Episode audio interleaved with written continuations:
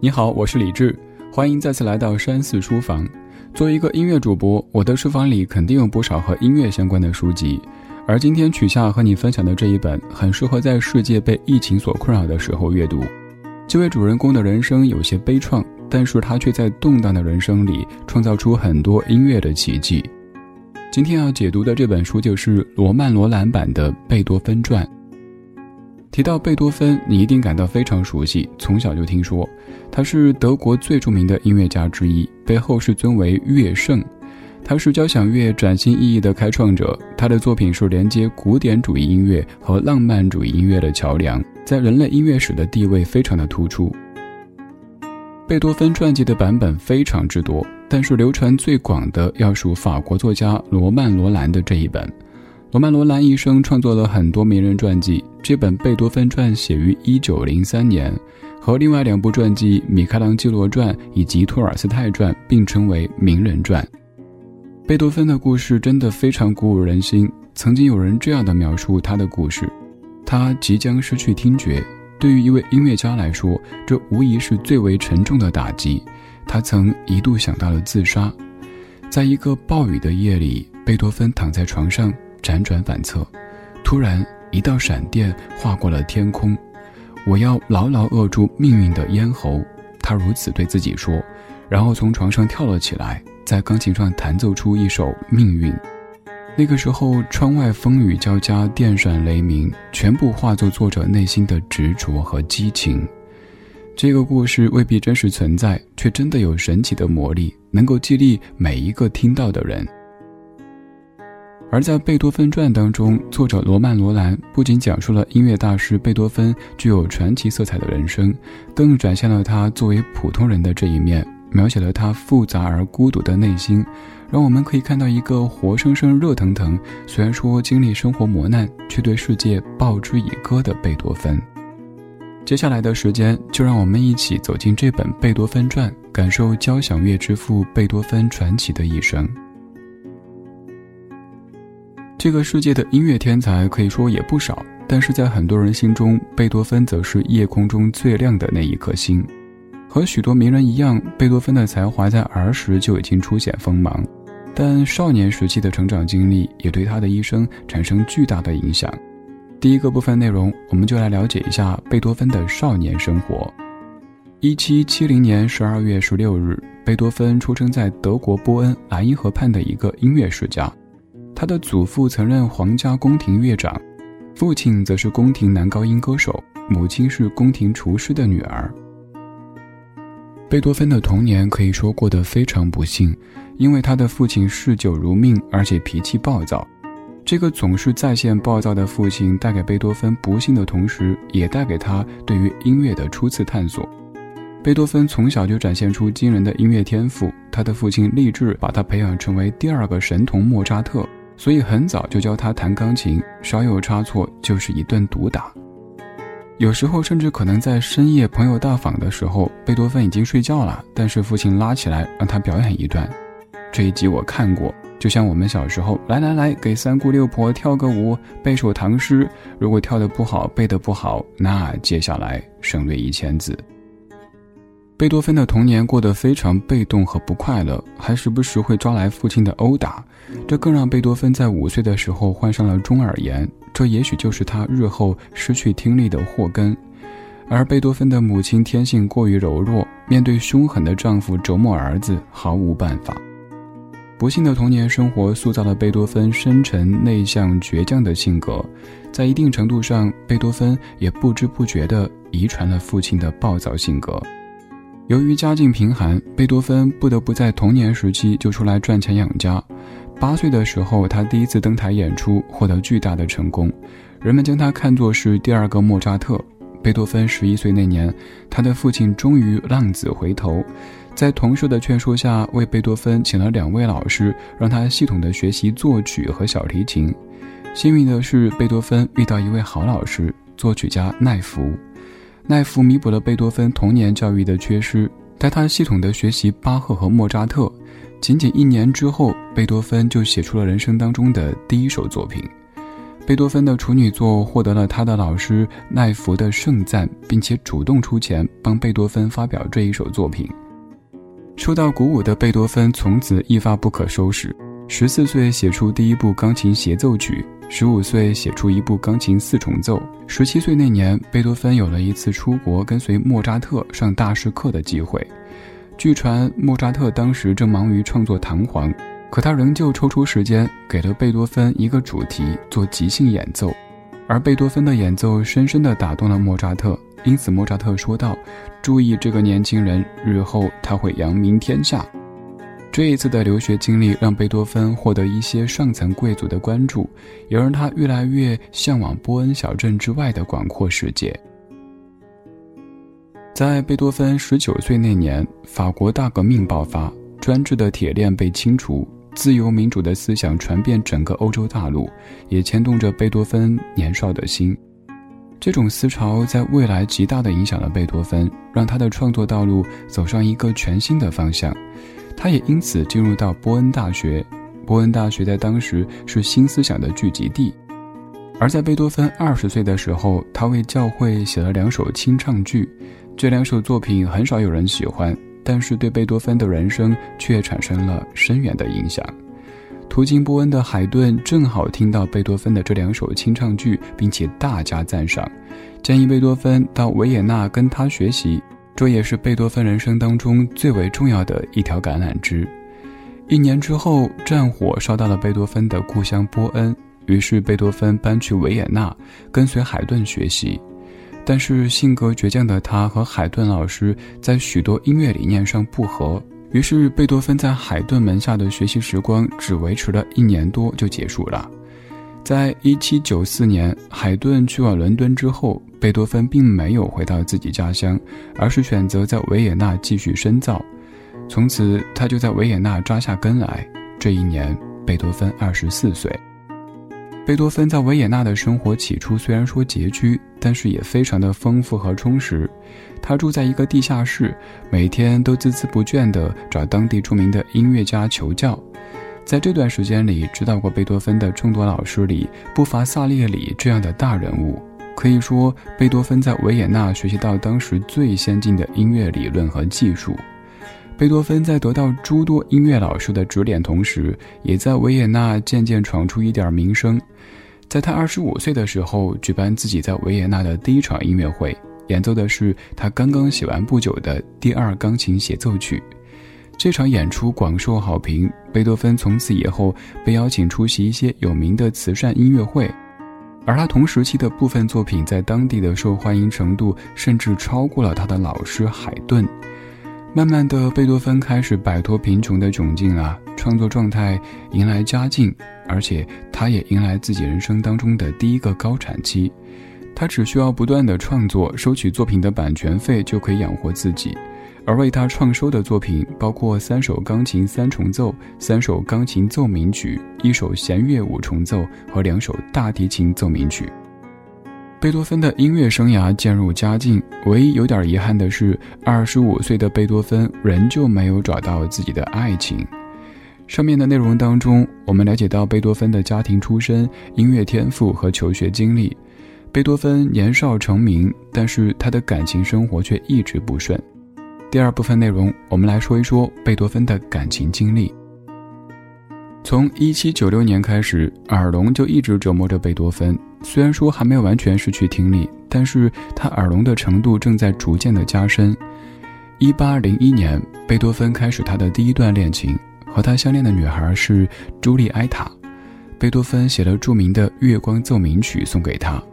贝多芬是一个有着清教徒情节的人，因此他一直用纯洁的心态去看待爱情。可是爱情往往不是顺随人意的，因为他的耳聋使他在爱情面前变得患得患失，而同时朱莉埃塔的志气和自私使贝多芬感到苦恼。于是这段爱情没有正式走入婚姻殿堂。在一八零三年十一月，朱莉埃塔嫁给了一位伯爵。这样深爱着他的贝多芬陷入绝望。这样的打击之下，贝多芬几乎想到了自杀，还留下遗书写给两个弟弟。当然，最终他还是坚强地走过来，走出这段悲伤，重新开始面对生活。之后，随着法国大革命的爆发，各个地方相继建立自己的共和国。在维也纳的贝多芬就写下了许多部交响曲。这个时候，贝多芬的才华引起一个小姑娘特雷泽的爱意。一八零六年五月，特雷泽征求了哥哥的意见，然后和贝多芬订婚了。爱情往往能够使一个人成长，贝多芬也不例外。他开始学着去爱人，去妥协，去调和自己的心态。开始让自己本身桀骜的态度变得缓和，在对待自己讨厌的人的时候，也尽量做到彬彬有礼。他放弃以前不修边幅的邋遢习惯，开始讲究自己的衣着和打扮。在这一年当中，贝多芬写下第四交响曲。在他孤傲的一生中，这一年可能是他最幸福的日子。但是他们的婚约却没有能够被履行。他们为什么没有能在一起？现在已经无可查证。也许是因为地位上的差异，也许是因为贝多芬多疑的性格，又也许是没有财产或者没有缘分。特雷泽曾经送给贝多芬一个自己的肖像，上面写着“给罕见的天才、伟大的艺术家、善良的人”。在晚年的时候，贝多芬曾经抱着特雷泽的肖像痛哭流涕，一边哭还一边赞颂特雷泽的美丽。这一次情场上的失意对于贝多芬是一个非常沉重的打击，他开始不修边幅，举止不雅，开始放纵自己的暴躁个性。他知道自己的爱情没有了，他只能为了音乐而生。再一次被爱情遗弃的贝多芬，重新把自己的内心封锁起来。他孤独的内心和音乐上的造诣开始交织起来，从而迎来自己人生当中孤独的辉煌。上帝在给予一部分人以极大天赋的同时，从不忘记将贫苦、孤独、痛苦等等苦难降临在他们身上，仿佛是在向世人印证那样一句话：神所最重用的人，都是在苦难遭遇中造就的。贝多芬就是被神所选中的那个人，他的一生都在和上帝争执又和解的无限循环当中度过。他不断的追求精神上的自由，想要以此冲破旧时代的束缚。第三部分内容，我们就来了解一下贝多芬和命运抗争的过程。在贝多芬艺术上登峰造极的时候，痛苦也接踵而来。首先是维也纳这个城市充满浮躁的气息，贝多芬在这里并不受欢迎，他也开始思索离开维也纳这件事。就当他在犹豫的时候，一些贵族不愿意让这位天才离开维也纳。奥地利有三个富有的贵族，分别是贝多芬的学生鲁道夫太子和两个亲王，他们愿意用很大一笔钱把贝多芬留在维也纳。在他们看来，贫穷会影响一个人的创造能力和艺术才华。但是事与愿违，这两个亲王在不久之后离世，这笔钱仅仅支付贝多芬一部分。随后，贝多芬的朋友相继死亡，那段时间贝多芬几乎失去所有朋友，只有一名叫做玛利亚的人和他保持了友谊。失去社会关系的贝多芬开始把自然作为他内心的去处。他在自己日记里写道：“世界上没有一个人像我一样爱田野，胜过爱一个人。”在维也纳的时候，他每天绕着城墙散步，沐浴在阳光和风雨之中。但自然所带来的慰藉，并不能够完全消除贝多芬生活上的痛苦。这个时候的他，耳朵已经完全聋了，这对于一个音乐家来说，无疑是致命的打击。疾病一直折磨他的身体和灵魂，让他在与疾病斗争过程当中负重前行。贝多芬先是患上肺病。这始终影响他的呼吸，然后又患上关节炎，让他经常疼痛不止。而另一方面，贝多芬在金钱上显得十分窘迫，因为欧洲连年的战争导致奥地利经济状况恶化，人民的生活水平急剧下降，人们没有过多的钱来购买音乐作品，因此贝多芬创作的音乐在这一时期只能赚到非常少的钱。一部美妙的奏鸣曲往往要花上他三到四个月的时间。但是却几乎没有人买他的作品。为了让作品被更多人知道，贝多芬想了很多办法，但最后都没有起到作用。尽管贝多芬的生活是不遂人意和窘迫的，但我们在他的作品当中仍旧可以看到他对于生命和欢乐的讴歌。在人们熟悉的第九交响曲当中，他还想用一段欢乐的颂歌作为结局。贝多芬的设想是开创级别的，在他晚年，他才将这个愿望达成。在他看来，在演奏当中突然出现欢乐的主题，那么就会戛然而止的静默，这会给全场带来一种神秘的气氛，就像一个大病初愈的人与生命的痛苦对垒，然后战胜它。一八二四年，贝多芬举行了第九交响曲的演奏会。这一次演奏会上，观众对于他的作品报以无数次的掌声。为了维持秩序，当地政府不得不派出警察。但此后，贝多芬的胃病越来越严重，他开始吐血。此时的贝多芬已经实现自己的人生目标，尽管生活残酷地对待他，他仍旧勇敢地讹歌欢乐。尽管他的生活上窘迫。但他是自己音乐世界里的皇帝，他用音乐战胜了生活的恶劣。第九交响曲的伟大成功让贝多芬倍感欣慰，他写信给自己朋友说：“艺术之神还不愿意把我带走，因为我还欠他很多东西。在出发去天国之前，我必须把神灵启示我的、叫我完成的东西留给后人。我觉得我才写了几个音符。”尽管贝多芬不相信自己会死亡，但是死亡也终究还是来了。在一八二七年三月二十六日，贝多芬呼出自己生命的最后一口气，在风雷大作当中渐渐死去。到这里，这本贝多芬传的重点部分就讲完了。我们再来总结一下：贝多芬出生于莱茵河畔。童年时期，父亲严苛的教育风格和青年时的爱情不顺，让他受尽折磨。在中年时期，贝多芬内心的孤独和辉煌交织在一起，成就了世界音乐史上最精彩的乐章。随后，贝多芬的病痛和经济的窘迫越发严重，最终他在1827年春天在维也纳去世。贝多芬的一生就像一部伟大的交响曲。刚开始是清新的早晨，阳光之后是狂风大作，雷雨交加，紧接着是一切归于平静，欢乐还在，而痛苦却疏忽不见。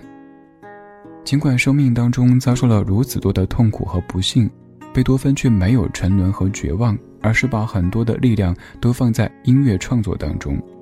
在他数量惊人的交响曲协奏曲当中，没有多少悲怆之音，更多的是对大自然的讴歌，是对生命的礼赞，是对生活的热情，还有对命运发出振聋发聩的不屈号角。在今天，贝多芬的音乐作品在世界音乐史上仍旧是不可逾越的，而他的音乐以及他不向命运屈服的精神，依旧鼓舞着现代人在逆境当中奋力前行。到这里，这本书就为您解读完了。世间好书那么多，而你的时间是有限的，所以我通过理性的数据和感性的判断，为你精选书单，然后进行解读和分析。如果碰到感兴趣的，还是建议找来整本书，从头到尾完整的读一读，因为那种把书捧在手中，一点一点进入书中世界的快乐，是任何声音和解读都替代不了的。我是李志，这里是山寺书房。下期读书会，我们书里见。